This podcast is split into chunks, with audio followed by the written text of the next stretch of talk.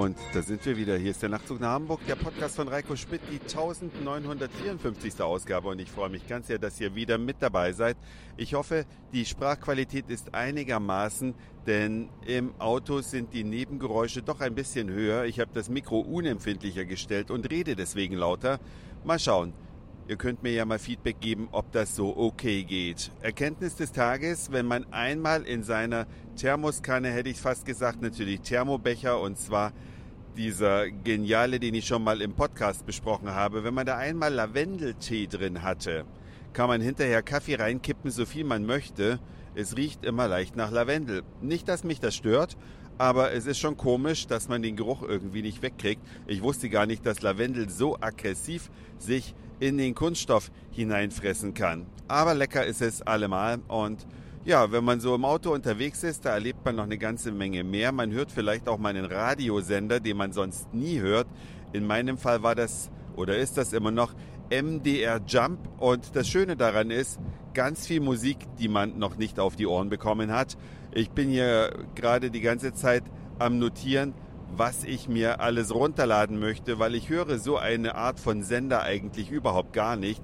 Bei mir läuft den ganzen Tag Deutschlandfunk. Ich musste nur vorhin einmal wegschalten, weil ich in einem empfangsschwachen Gebiet unterwegs war und seitdem habe ich dieses MDR Jump im Radio und bin total begeistert. Aber 16.30 Uhr werde ich wieder umschalten zum Deutschlandfunk. Forschung aktuell ist meine absolute Lieblingssendung und die lasse ich mir auf gar keinen Fall entgehen. Aber weil wir gerade schon bei so einem kulturellen Thema sind, muss ich eine Empfehlung loswerden, die mich gestern Abend fast umgehauen hat. Ein Freund hat mich mit ins Theater geschleift und zwar ins Schauspielhaus in Hamburg. Und wenn ihr einen Besuch nach Hamburg plant oder in Hamburg lebt, ich empfehle euch, schaut euch die Stadt der Blinden an.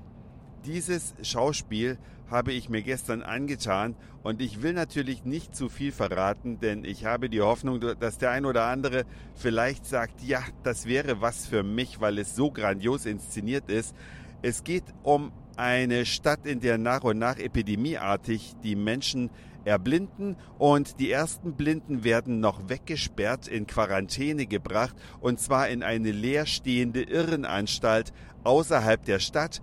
Die dürfen sie nicht verlassen. Wenn sie die verlassen, wird auf sie geschossen und sie werden dort mehr oder weniger sich selbst überlassen. Sie bekommen nur Nahrung vorbeigebracht, aber selbst ihre Toten müssen sie selbst begraben und es kommen immer mehr Blinde, die in diese Anstalt gebracht werden und wie sich diese Blinden dann dort organisieren, was sich da, ja, wie das Leben weitergeht, wie sich äh, das alles so entwickelt, wie sich diese Gemeinschaft herausbildet, Macht- und Führungsstrukturen, Erpressung, Gewalt und auch jede Menge Sex stattfinden, das ist also schon mal vom Grundgedanken her irre derjenige, der das Buch geschrieben hat, äh, zu diesem äh, oder was als Vorlage diente, hat sogar den Literaturnobelpreis bekommen. Aber das eigentlich Verrückte ist, dass es nicht nur auf der Bühne als Schauspiel stattfindet. Diese Irrenanstalt, die wird also als Gebäude, steht die auf der Bühne und dreht sich ganz langsam um die eigene Achse,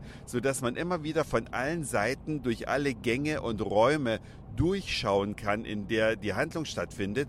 Aber es stehen in diesem Gebäude auch zwei Kameramänner, die so gekleidet sind, dass sie kaum auffallen, weil sie dieselbe Farbe tragen als Overall wie die Wände. Und die filmen gleichzeitig das gesamte Schauspiel und das wird live geschnitten von einer Bildregie und von einer Tonregie und rund um das Gebäude befinden sich auch riesige Bildschirme, Flatscreens und da wird dann praktisch das gleiche Schauspiel, was man live schon beobachtet, noch einmal als Film dargeboten mit allen Mitteln, die ein Film bietet, mit Filtern, mit Verfremdungseffekten, mit Zeichnungen im Bild, mit verschwimmenden Effekten.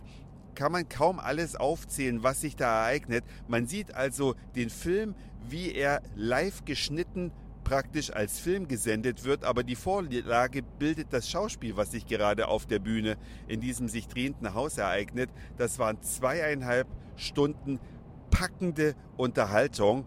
Noch dazu kommt ein Soundsystem, was sich im Schauspielhaus befindet, was so einen Rundumsound generiert hat, sodass man sich mitten in der Irrenanstalt fühlte.